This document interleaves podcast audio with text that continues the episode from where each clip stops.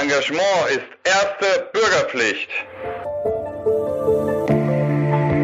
Hallo zu einer weiteren Folge von Erster Bürgerpflicht, dem Podcast der Operation Heuss zur Verteidigung der liberalen Demokratie. Nachdem ich zwei Wochen urlaubsbedingt ausgesetzt habe, freue ich mich heute, dass wir in neuer großer Runde heute antreten mit einem ganz besonderen Thema, das die letzten Tage für ganz viel Wirbel im Netz und darüber hinaus gesorgt hat. Natürlich wie immer Christoph Gieser, mein Co-Host, mit dabei und wir haben heute auch noch zwei spannende Gäste, zu denen wir gleich kommen. Christoph, mit was beschäftigen wir uns denn heute? Ja, mit Hashtag Bearplug. Ähm, wir können auch schon ein bisschen spoilern. Wir haben tatsächlich den Erschaffer dieses Hashtags heute hier. Es geht natürlich um dieses Buch von Annalena Baerbock. Die Frage, ob sie plagiiert hat, die ist eigentlich inzwischen beantwortet. Die Frage, ob es jetzt juristisch plagiiert ist, ist nochmal eine ganz andere. Über die wollen wir heute, glaube ich, weniger sprechen. Aber es ist auf jeden Fall halt ein Problem für eine Kanzlerkandidatin, aber es ist, glaube ich, auch ein bisschen ein Problem für die Diskurskultur in diesem Land. Über beides wollen wir heute sprechen. Und ähm, wir haben zwei super spannende Gäste. Ähm, ich glaube, zuallererst lassen wir mal eine Katze aus einem Sack heraus, oder Benjamin? Ja, denn mehr als nur Kontaktschuld äh, existiert da tatsächlich. Stell dich doch bitte vor, liebe Mareile. Mareile, du kommst jetzt sofort auf eine Liste. Du bist nämlich auf der Liste der Operation Heuss.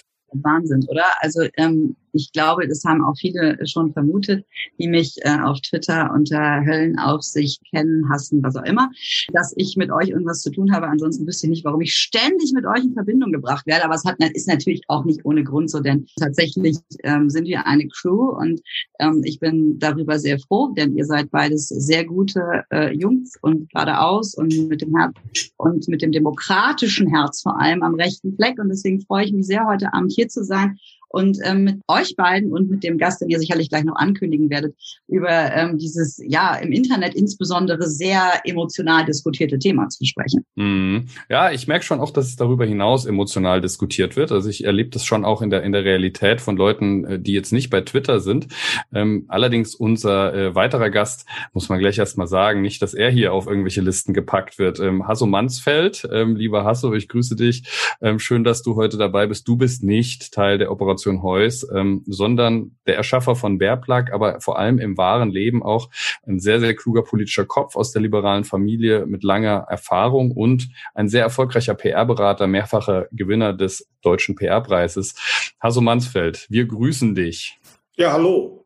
Ja, vielleicht äh, lüften wir ein weiteres Geheimnis. Äh, wir kennen uns ja schon sehr lange, der, ähm, denn wir haben ja schon gemeinsam campaigned, als du äh, hier junge Union, äh, Junge Union Tier Juli-Vorsitzender in Rheinland-Pfalz warst und äh, dann auch tatsächlich 2006 bei mir hospitiert hast.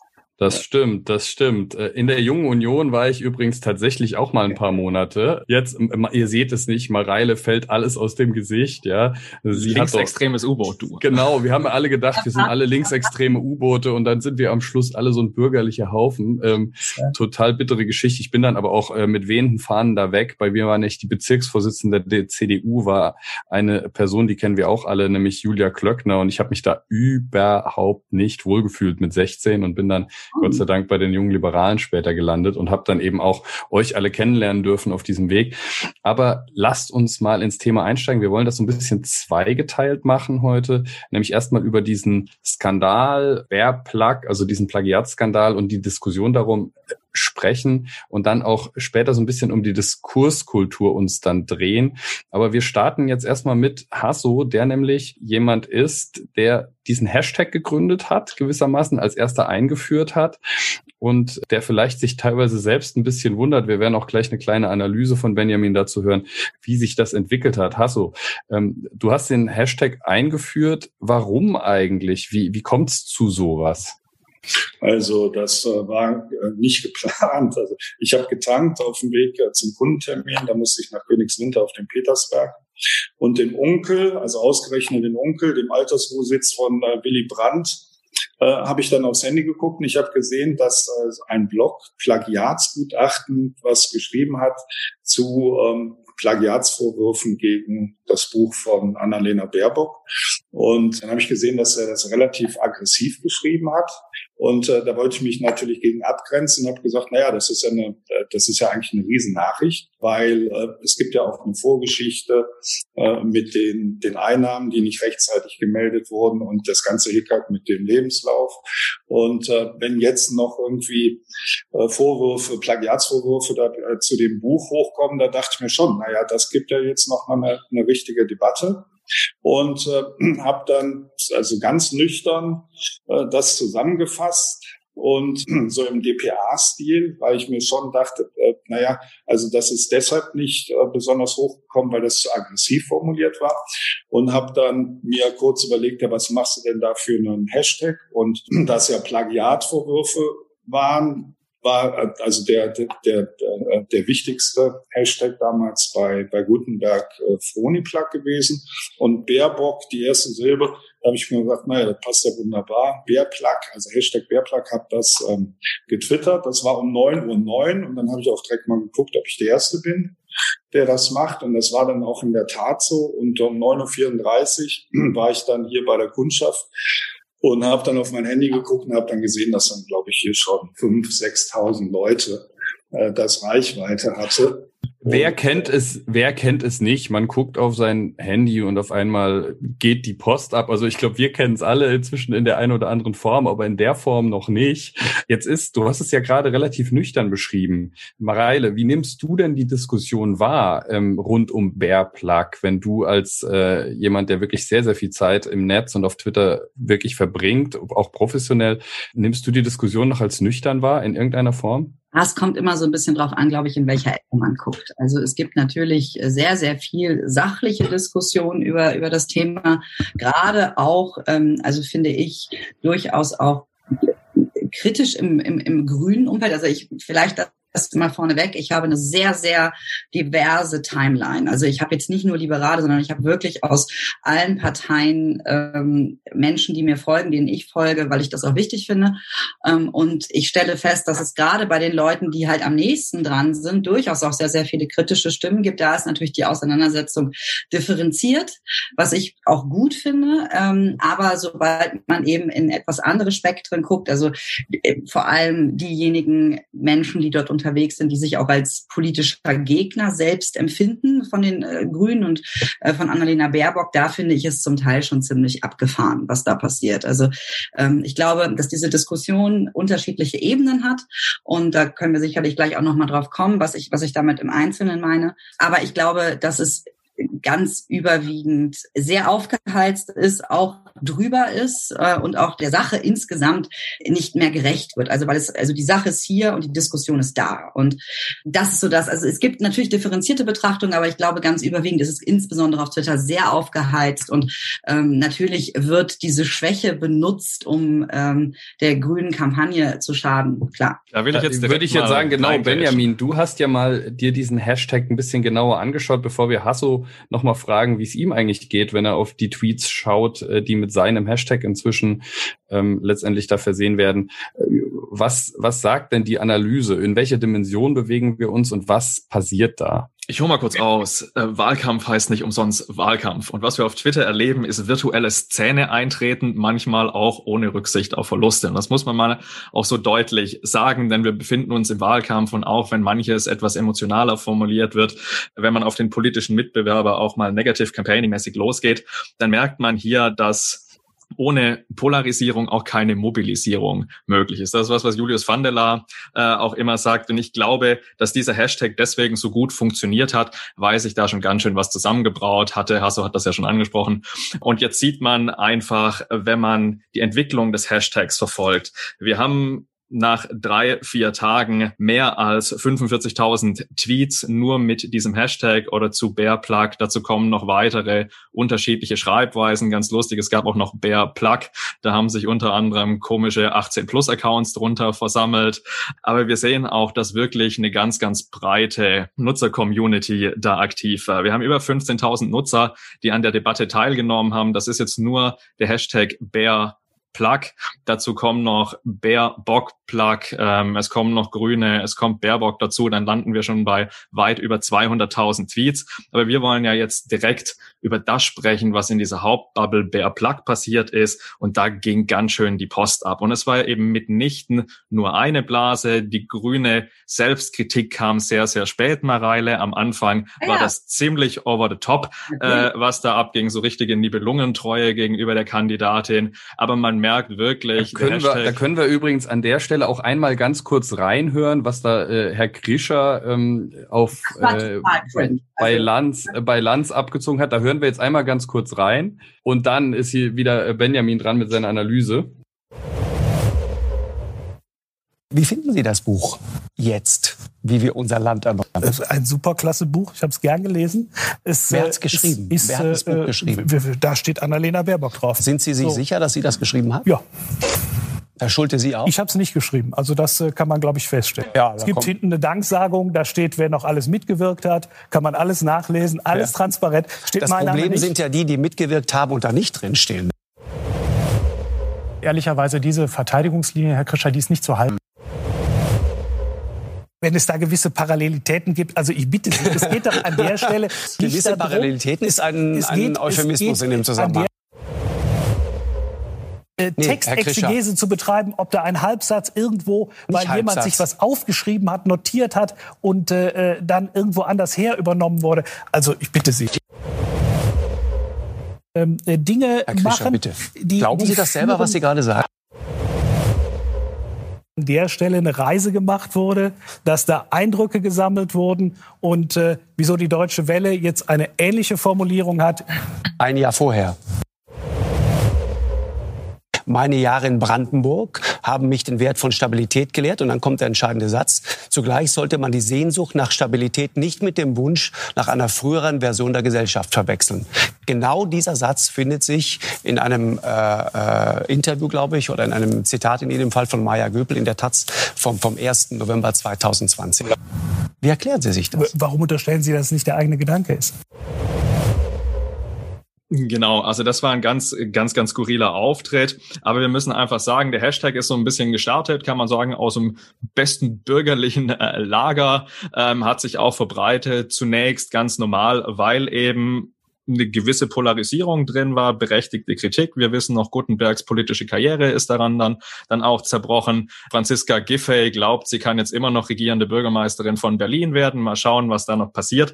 Aber wir sehen, der Hashtag hat sich dann in ganz unterschiedliche Richtungen verbreitet. Und es ging mitnichten eben, wie die Grünen behauptet haben, irgendwie um eine rechte Schmutzkampagne und sowas dann. Klar ist der Hashtag auch in eine Bubble geflogen, wo sich die AfD rumtreibt. Aber da waren Accounts von CDU, FDP, der SPD, teilweise sogar auch von der Linken beteiligt. Und hier kann man sagen, es war diesmal eine wunderschön asymmetrische Debatte, sozusagen das gesamte politische Spektrum in unterschiedlicher Intensität gegen die Grünen, die diesmal tatsächlich auf ihrem Home-Turf, die grüne Community ist die größte auf Twitter, das zeigen diverse Studien, die da ziemlich in die Defensive geraten sind. Und das ist eigentlich bemerkenswert. Aber spiegelt auch ein bisschen das wieder, was man von Twitter eben kennt. Was gut funktioniert, ist teilweise Fehlverhalten politischer Mitbewerber zu, zu thematisieren. Es fliegen einzelne Videoschnipsel, Soundbites, wo Stellen herausgeschnitten äh, werden. Das sieht man bei dieser katastrophalen Kandidatenpräsentation der Grünen im Saarland, wo ein Nutzer mit weniger als 10.000 Followern auch mehrere hunderttausend Videoaufrufe hatte. Die Frau ist am Ende dann sogar bei den Grünen ausgetreten. Auch auch da schon ein riesen in der grünen Kampagne. Und man weiß sowieso, Twitter ist das Medium, wo die Nutzer am stärksten auf, auf Neuigkeiten, auf Nachrichten Wert legen. Und das, um es einzuordnen, weil es auch noch ganz spannend wird. Wir haben knappe 50.000 Tweets dazu. Wir haben 25 Nutzer, die fünf Prozent aller Tweets geschrieben haben. Wir haben zehn Nutzer, also die zehn ähm, aktivsten Nutzer haben sogar drei Prozent aller Tweets geschrieben. Und das folgt einem typischen Muster, so einer Potenzverteilung. In den USA hat Pew Research mal gezeigt, dass 80 Prozent aller Tweets von nur ähm, 10% aller Nutzern kommen. Und das haben wir hier auch erlebt. Und ich glaube, dass dieser Hashtag uns noch länger begleiten wird, denn das ist eine wunderbare Kampagne gewesen, wo man sieht, hier entwickelt sich über Tage was, das geht wirklich in die Breite. Und ich fand das wahnsinnig spannend, das zu beobachten und bin gespannt, dass die Grünen bis heute noch keine Antwort gefunden haben. Mein letzter Satz, bevor ich Mareile, die schon ganz, äh, ganz stark nickt, hier wieder das Wort gebe, ist, es gibt von Aaron äh, Sorokin The Newsroom, eine ganz bekannte Serie und dort findet in den ersten Minuten eine der besten Filmszenen statt, die ich kenne. Und es fällt dieser Satz, The first step in solving any problem is recognizing there is one. Und das scheint man im grünen Lager noch nicht verstanden zu haben, denn die einzige Klarstellung war bisher nur hinter einer Paywall bei der Süddeutschen Zeitung. Und jetzt, Mareile, ja, es, es, gibt auch einen amerikanischen Unterhaltungspsychologen, der hat eine Nachmittagstalkshow, die heißt Dr. Phil. Und Dr. Phil sagt, um, ähm, you can't change what you don't acknowledge. Und das ist dasselbe, was, was im Grunde bei The Newsroom in der, in der Eingangsszene gesagt wird. Ähm, ich wollte eigentlich nur ganz kurz zwei Sachen anmerken, weil ich fand, dass da so ein paar Sachen vermischt werden. Nicht, weil ich jetzt Annalena Baerbock verteidigen will, sondern weil ich darauf hinweisen möchte, dass wir bei ähm, Gutenberg und bei Giffey über wissenschaftliche Arbeiten gesprochen haben und ähm, bei Annalena Baerbock über ein, ich habe es nicht gelesen, aber wie ich gehört habe, wohl recht triviales Buch, das eben sehr zusammengekleistert wahrscheinlich auch einfach wirkte im Ergebnis. Damit will ich sie nicht verteidigen, sondern ich glaube nur, dass es wichtig ist, dass man differenziert zwischen der wissenschaftlichen und der und der, äh, keine Ahnung, Belletristik ist es ja nicht, aber es ist ein Sachbuch. Aber Sachbuch war der letzte. Ja, wobei sie sie sie sagte, es wäre kein es wäre kein Sachbuch, aber als ja. Sachbuchautor möchte ich dazu kurz sagen, ähm, es ist natürlich schon schon eine Sache. Äh, weder Gutenberg noch Giffey wollten Kanzler werden. Ähm, und äh, insofern ist es da eine andere Ebene. Und ich sage euch nur, das ist auch mein einziger inhaltlicher Satz zu dem Thema, ich sage euch nur, für mich ist es schon komisch, als jemand, der selber Bücher schreibt, als jemand, der auch selber schon Lebensläufe geschrieben hat und sich irgendwo beworben hat, etc., da jemanden zu haben, die möchte deutsche Kanzlerin werden. Und ich erlebe auf allen Ebenen, wo sie durchleuchtet wird, dass sie nicht denselben Anspruch in der Höhe an sich stellt, den ich an mich stellen würde und den viele Millionen Menschen in, de, in diesem Land in ihrem täglichen Job in ihrem täglichen Tun an sich stellen würden. Also ich möchte mir eben einfach auch nicht so richtig vorstellen, dass wir irgendwie Ärzte oder Ingenieure oder sowas haben, die auch so ein bisschen dünn drüber machen. Und das finde ich, das ist für mich so das, was hängen bleibt. Da ist jemand, wäre gerne ein bisschen größer, hat vielleicht auch schöne Visionen, aber man hat so ein bisschen das Gefühl, dass sie schon auch an diesem Buchprojekt irgendwo am Management scheitert, wenn sie dann ein Team hatte, was das für sie geschrieben hat, wo ich mich dann frage, wie soll die denn ganz große Teams ähm, und ganz große Projekte steuern?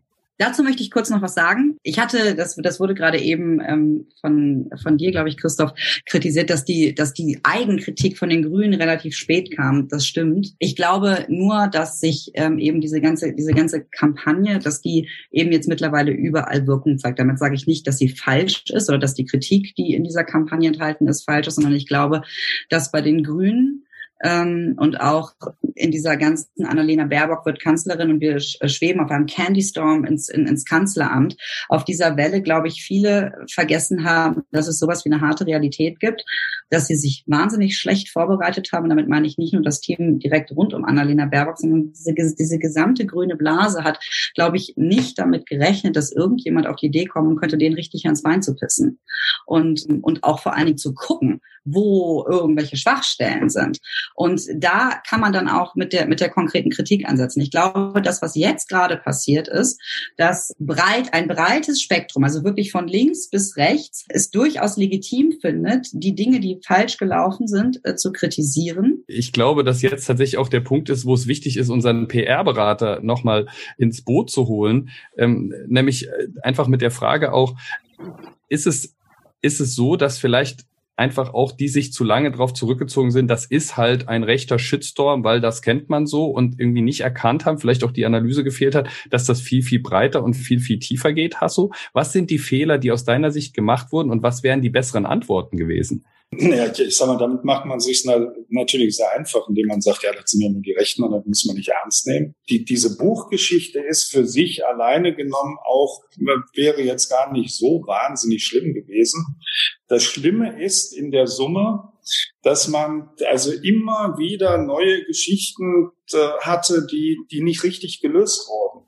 Dann war erst hier der, der Lebenslauf, das wurde ja mittlerweile auch schon das war ja so eine Art Wiki-Projekt am Ende, dass jeder geguckt hat, äh, was stimmt denn jetzt nicht? Und dann hat das nicht gestimmt und das nicht gestimmt. Und dann waren noch vier Positionen und dann hat man schon Wetten äh, darauf können, wann jetzt die nächste Position irgendwie äh, korrigiert wird. Und immer wieder den Sachen nur hinterherlaufen und, und nichts, aber auch gar nichts für zur Aufklärung beizutragen, das äh, findet das Auditorium schlecht.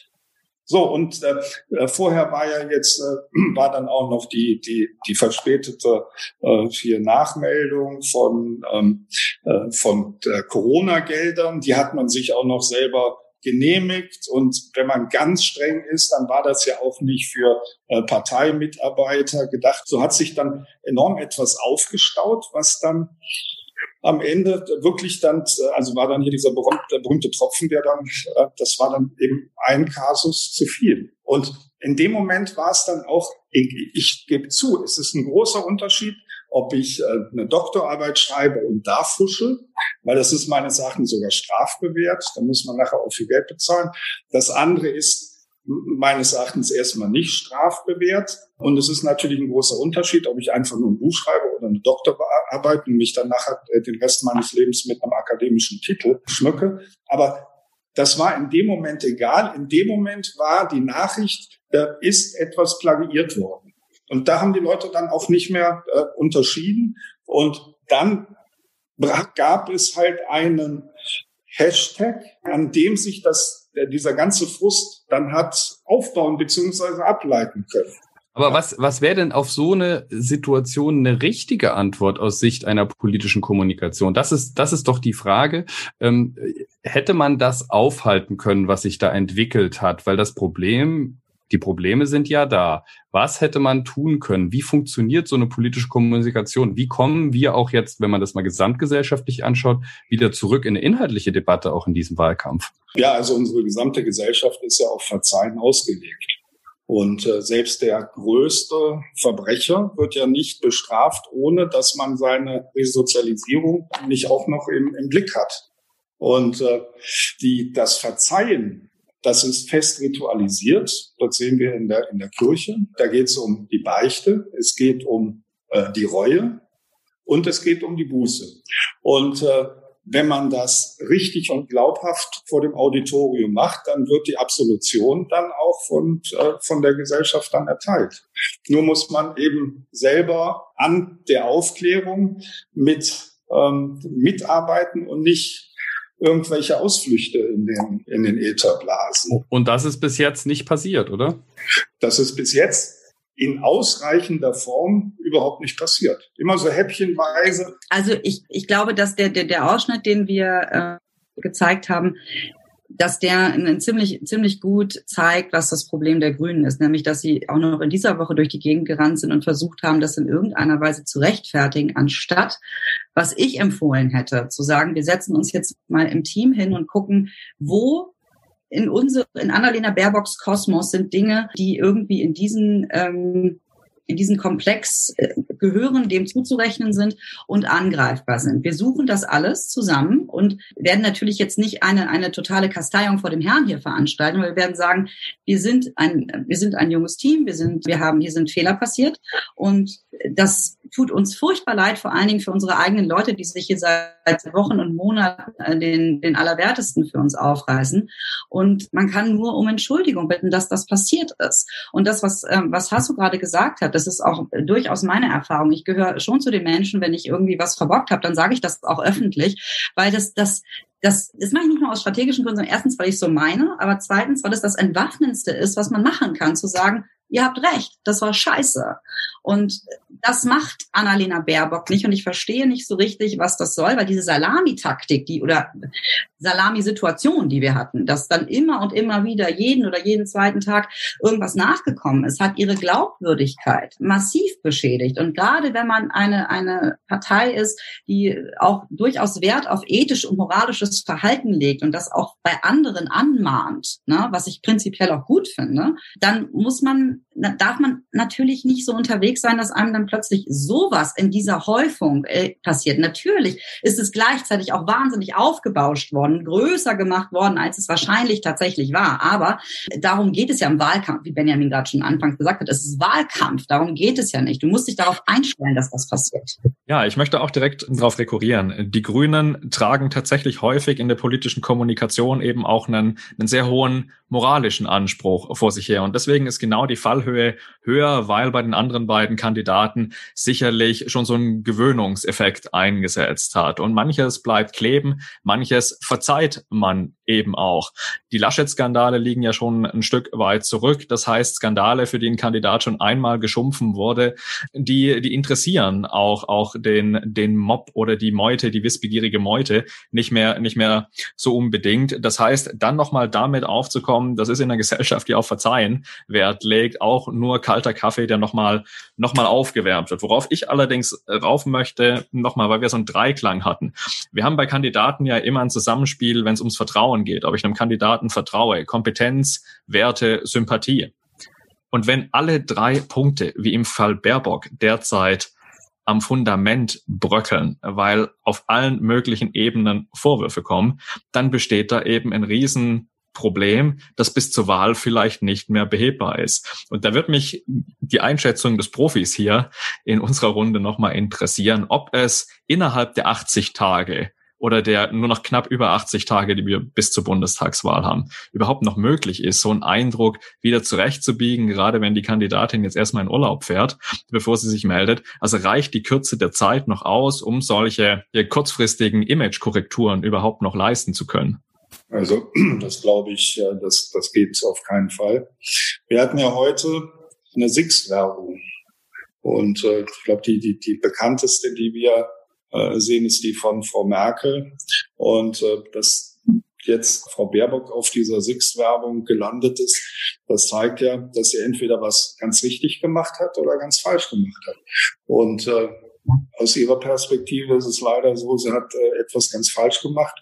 Und ähm, das wird für sie natürlich jetzt die Konsequenz haben, dass sie eben nicht äh, Kanzlerin der Bundesrepublik Deutschland wird, zumindest nicht in, in dieser Wahlperiode. Ich will jetzt nicht sagen, dass sie jetzt auf ewig verbrannt ist, aber ähm, das jetzt noch bis zum 26. September aufzuholen, das halte ich für unmöglich. Ich habe gerade einmal kurz äh, Bill Clinton in, ins Rennen geworfen. Ich weiß nicht, ob wir, wir erinnern uns wahrscheinlich äh, alle, also ich nicht persönlich, aber in der Nachschau jedenfalls daran, dass das eine oder andere in seinem ersten Wahlkampf äh, zu seiner ersten Präsidentschaft auch zu überwinden hatte. Da hat das ähm, mit einem, finde ich, wahnsinnig äh, guten Coup, dem Interview zusammen mit seiner Frau, äh, hingehauen. Ähm, und auch ein bisschen Glück und ein bisschen Glück, aber einfach auch, weil er so personable ist und weil er so einer ist, der halt einfach auch die Menschen, glaube ich, im persönlichen Kontakt überzeugt. Ich glaube aber, dass das eben sowas wie ähm, ja wie so ein Fußballwunder ist, also was eben sehr selten vorkommt, dass das hinhaut. Ich teile da ähm, die Einschätzung von Hasso, dass ähm, ich auch nicht glaube, dass Annalena Baerbock sich davon erholen wird. Ich möchte trotzdem, aber das werdet ihr wahrscheinlich auch gleich ohnehin machen, dann nochmal eine bisschen andere Ebene reinbringen, weil es natürlich eben ähm, das wirklich in der Tat kritikwürdige Programm gibt, also wirklich diese Ebene, aber es gibt darüber hinaus noch eine andere Ebene, die ist, glaube ich, ihr, da du Benjamin ja auch gerade die ähm, Probleme angesprochen hast, die man auch bei den anderen Kandidaten finden kann, dass das, glaube ich, auch äh, noch mal ein bisschen anders rezipiert wird. Das, was bei Annalena stattfindet, äh, Baerbock, äh, als was zum Beispiel bei Armin Laschet oder bei Olaf Scholz stattfindet. Ich will jetzt hier gar nicht die ganz große Feministenkarte äh, spielen und dann irgendwie Annalena äh, Baerbock damit irgendwie reinwaschen. Das ist nicht mein Punkt, sondern ich glaube, es gibt hier unterschiedliche Ebenen, die zum Teil ineinander greifen, die aber auch parallel ähm, existieren. Und ich glaube, wenn wir hier uns einer seriösen Analyse der Situation irgendwie zu zuwenden wollen, dann müssen wir die auf jeden Fall tangieren. Ich wage dazu jetzt mal eine Hypothese. Ich bin gespannt, ob ihr die teilt. Ähm, weil wir haben ja die Analyse von Benjamin gehabt, dass es momentan eben eigentlich kein Shitstorm ist, sondern eben tatsächlich eine sehr breite gesellschaftliche Kritik, die sich da auf Twitter, aber auch sonst wo zeigt, an einem Fehlverhalten einer Kandidatin.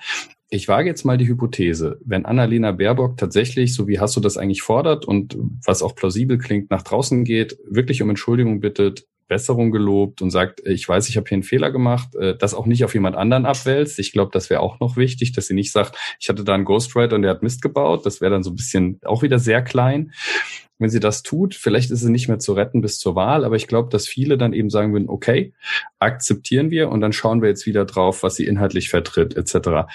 Ich glaube aber, dass sich dann auch herauskristallisieren würde, dass eben ein Kern von Leuten zurückbleibt. Übrigens ein Kern, der manchmal so oder so rum aussieht. Ich meine, wir erleben ja auch alle, äh, dass zum Beispiel dieser absurde Hashtag AFDP seit der Kemmerich-Geschichte immer noch da bleibt. Da kann, können FDP-Spitzenpolitiker hundertmal in Sack und Asche gehen, hundertmal zeigen, dass sie nicht gleichzusetzen sind mit der AfD. Und trotzdem wird es Leute geben, die das immer weiter spinnen, immer weiter spinnen, aus bösem Willen.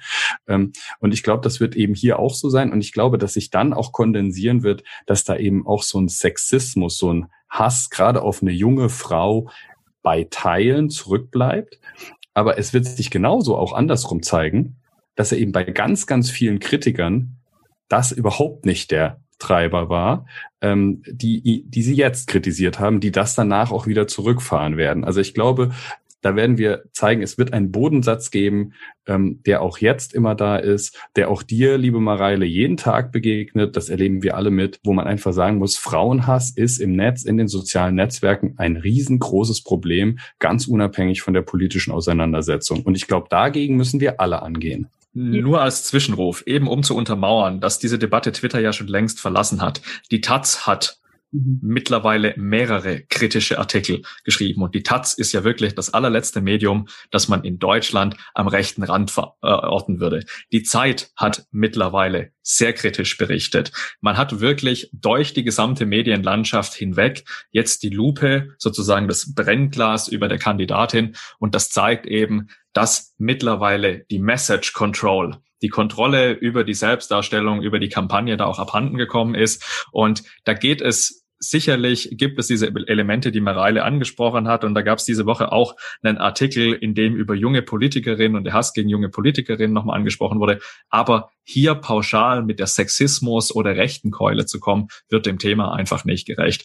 Mich würde da jetzt tatsächlich aber noch ganz konkret die Einschätzung unserer beiden Gäste auch interessieren. Wie könnten die Grünen denn abseits der Kandidatin eigentlich jetzt wieder Tritt fassen? Oder ist das Thema viel zu prominent, dass die Partei vielleicht anderweitig einen Aufschlag landen konnte? Ich meine, wir hier im Raum gehören der liberalen Familie an. Vielleicht können wir unsere Partei, sage ich jetzt einfach mal so, davon vielleicht profitieren. Heute ähm, nennen wir das mal ganz aggressiv so. Aber gibt es irgendeinen Weg, wie sozusagen so eine Kampagne noch zu retten ist? Wir müssen jetzt nicht über die Grünen an sich sprechen, sondern nennen sie jetzt Partei X einfach kann man irgendwie aus sowas nochmal konkret rauskommen, wenn die Kandidatin das Zugpferd Bitte jetzt aber keine zu guten Tipps, nicht, dass die am Schluss noch auf die Idee kommen, euch abzuwerben. Also das wäre dann letztendlich auch nicht. Äh, nein, aber Spaß beiseite. Also vielleicht ähm, genau aus professioneller Sicht ähm, zwei, drei Punkte und mich würde dann auch jeweils von euch beiden zum Schluss noch interessieren,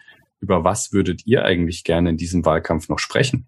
Also man muss sich das jetzt vorstellen als ein, ein enormen Emotions- und auch Aggressionsstau. Denn Aggression ist ja nichts anderes als die Reaktion auf Frustration.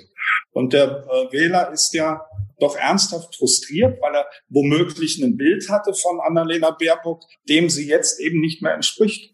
Und die, die Wähler und die, hier die, die Mediennutzer wollen natürlich Antworten haben.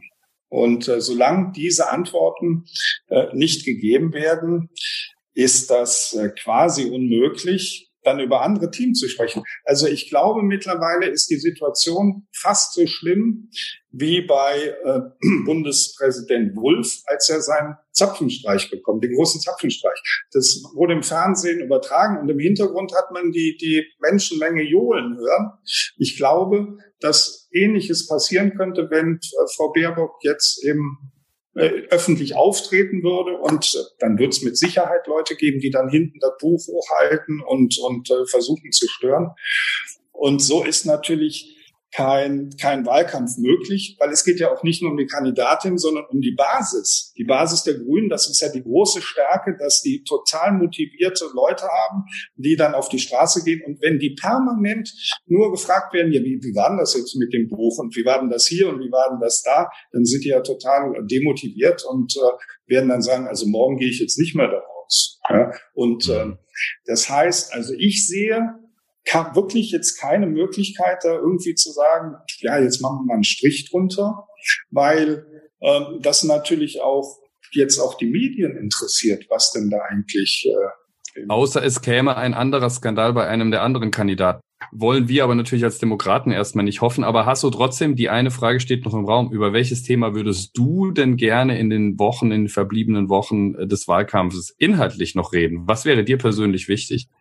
Äh, ja gut, mir persönlich wichtig wäre, dass wir äh, darüber reden, dass Selbstständige nicht in die Rentenkasse einzahlen sollen und dass wir über, ähm, über Sinn und Zweck der Marktwirtschaft reden, weil letztlich alternativlos ist, weil also das sehe ich jetzt als Liberale mit Grausen, dass ähm, dass jetzt in, in der Corona-Debatte äh, auch hier unsere Marktwirtschaft arg unter die Räder gekommen ist. Also das wäre wirklich das, äh, worüber ich gerne reden würde. Der politische Markt scheint ja noch zu funktionieren. Mareile, du hast gewissermaßen das Schlusswort.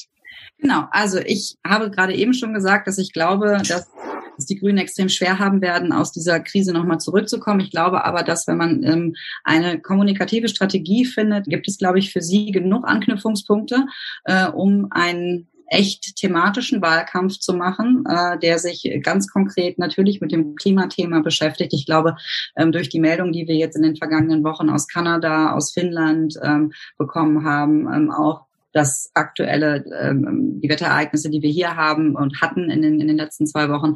Ich glaube, es gibt da sehr, sehr gute Argumente für die Grünen, eben auf ihr Kernthema äh, zurückzukommen und das auch thematisch so groß zu machen, weil das die Menschen mittlerweile auch hierzulande, äh, nicht überall, aber in einigen Regionen wirklich äh, konkret spüren, dass sich was verändert. Das, das, das ist, äh, ja, was ich glaube, was, was die Grünen machen können. Gleichzeitig ist durch die Pandemie, habe ich noch mal mehr begriffen, inwiefern Umwelt, Klimapolitik und und eben auch diese Aspekte, die uns jetzt hier alle seit anderthalb Jahren beschäftigen, ähm, eng zusammenhängen. Ich glaube, dass es für jede Partei ganz, ganz wichtig ist, dieses, Kli äh, dieses Klimathema auf, auf, einen sehr, sehr hohen Spot zu heben ähm, in Verbindung mit dem Bundesverfassungsgerichtsurteil, dass die Freiheit ganz groß über das Klimathema geschrieben hat. Glaube ich, dass es auch ein starkes liberales Thema ist.